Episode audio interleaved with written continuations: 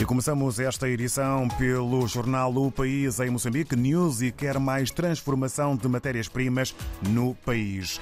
Com destaque fotográfico registados cerca de 9 mil casos de cólera no país. Destaque fotográfico para um elemento da saúde moçambicana. No desporto, Mamba estreiam-se domingo no CAN da Costa do Marfim. Viagem agora até Cabo Verde, a nação, com a presidência da República, assunto que dá então direção para letras garrafais, com o título Nomeação de Marisa Moraes sob suspeita de ilegalidade. Irina Lopes, a violação de dados pessoais de Débora Carvalho. Sobre os fundos do INPS, Banco Central de Cabo Verde trava leilões e bancos agradecem. Avançamos agora até São Tomé e Príncipe, segundo a Telanon, publicação que avança no título maior MLSTP-PSD pede intervenção do Tribunal de Contas e do Ministério Público. Na Guiné-Bissau, olhamos para as gordas na publicação democrata sobre a sociedade civil. Não é desejo dos guineenses ver um governo de iniciativa presidencial após quatro meses de eleições, consideração do presidente da Organização da Sociedade Civil, Fodé Caramba Sanhá. E sobre desporto, abertura do CAN 2023, Jurtos enfrentam elefantes da Costa de Marfim e procuram a sua primeira vitória. No Brasil, o jornal Globo apresenta uma recomendação. Veja os cotados. Planalto libera Lewandowski de contemplar PSB e ministro começa a analisar nomes para a equipa. Lista tem advogados, juízes e profissionais de carreira do Supremo Tribunal Federal. Na cultura, casas de show no Rio e em São Paulo antecipam horários e reforçam tendência entre geração Z. A juventude gosta de sair cedo. É destaque em matéria de título para a cultura na publicação Globo. No regresso à África, estamos em Angola, na redação do Novo Jornal, com Armindo Laureano. Ora viva, Armindo, muito bom dia, bem-vindo. Bom dia e bom dia. E um abraço aos ouvintes da RDP África. Um bom ano de 2024. Obrigado, exatamente. É a nossa primeira conversa neste 2024, para já começando no novo jornal com a manchete Luís Nunes e Lionel da Rocha Pinto entre os tubarões do negócio das novas matrículas. O que podemos ler sobre esta matéria?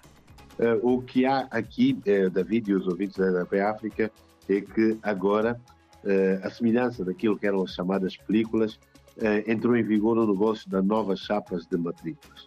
São chapas de matrícula para os carros e que disse o segundo o Ministério do Interior diz que é para adaptar o país às novas tecnologias. Essas matrículas têm um chip que permite ter uma identificação, ter uma, uma série de coisas, mas é algo que a nível da, da, da população, não cai muito bem, não se percebe como é que num país, David, que nós nas ruas onde vivemos não tem nome, eu vivo numa rua que não tem nome, Uh, só tem número na casa, há, há, ruas que as casas não têm números, não temos código postal e querem ter essa tecnologia, depois as pessoas vão ser multadas e onde é que vão enviar uh, as multas? Quer dizer, às vezes se coloca aqui este carroça à frente dos bois. E o que o Novo Jornal trouxe aqui é que de 80 empresas licenciadas que vão vender as matrículas a um preço que começam de 30 mil kwanzas e vão até 70, 60, 70, é que dessas 80 estão nomes como Leonel da Rocha Pinto, que é um empresário e uma pessoa ligada ao Comitê Paralímpico, e Luís, eh, Luís Nunes,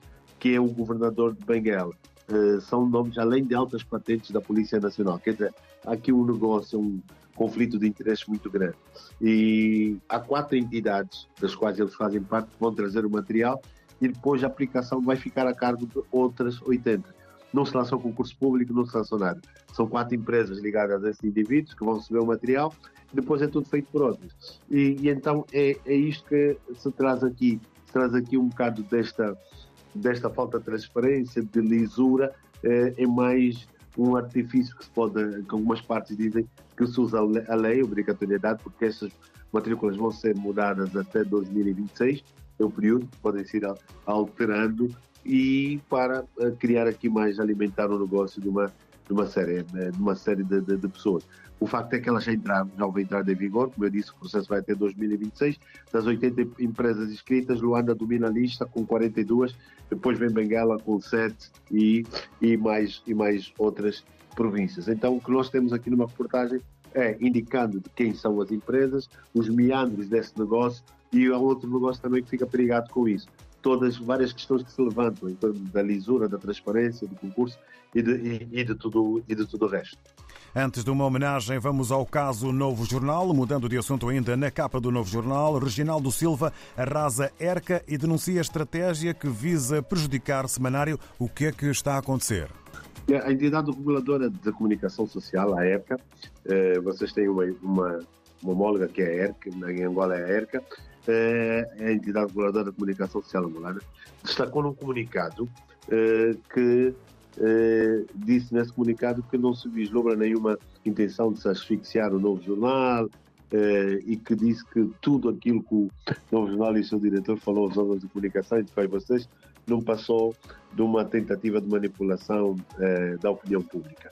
E Reginaldo Silva, que é jornalista e membro do Conselho Diretivo da ERCA, denunciou que a ERCA extravasou as suas competências e prestou um péssimo eh, serviço público neste pronunciamento no caso do jornal, porque em momento algum o jornal foi ouvido, a ERCA nos foi visitar no dia 22 de dezembro, já que disse que houve uma tentativa de invasão de 40 indivíduos eh, enviados para outra parte Zaraba Sobrinho para entrar no jornal levar o material, e a ERCA nunca falou connosco, nunca eh, pediu nada, tomou conhecimento e, e, e sai-se com esse comunicado. Foi, de certa forma, eh, um, foi um comunicado triste, lamentável, tanto que a maior parte da comunicação social nem retomou, porque, como diz o, o Reginaldo extravasou e prestou mau uh, serviço público. Nós também já fizemos aqui, David, um esclarecimento nesta, nesta edição, porque nenhum momento de uma decisão judicial da Providência é posto em causa o funcionamento do novo jornal como órgão de comunicação social. Então, a matéria em torno disso, com depoimentos de Carlos de Carvalho, Naldo Silva, Evaristo Mulanz e Teixeira, candidato do Sindicato Jornalística, dos jornalistas em torno, em torno dessa situação. Resumindo e concluído, quando se esperava que, que a entidade reguladora tomasse uma posição face àquilo que aconteceu, que é o papel delas também, olhar para isso, o jornalismo, as ameaças do jornalismo, ela vai numa corrente completamente contrária, não nos ouve e, e sai com comunicados de certa forma, de. Avançamos agora para um terceiro tema. É uma homenagem. Rui Mingas, 1939-2024. O país despede-se do patriota que musicava esperanças. Eh, o que o jornal eh, escreve e o que podemos ler no novo jornal sobre Rui Mingas? É, é, o, é, o, é o dossiê do novo jornal, um dos. Uh, era coautor do hino nacional, juntamente com Manuel Monteiro, uh, e que faleceu aí em Lisboa, vítima da doença, e que os seus restos mortais vão ser sepultados nesta sexta-feira, na manhã desta sexta-feira, no cemitério Altas Cruzes, em, em Luanda.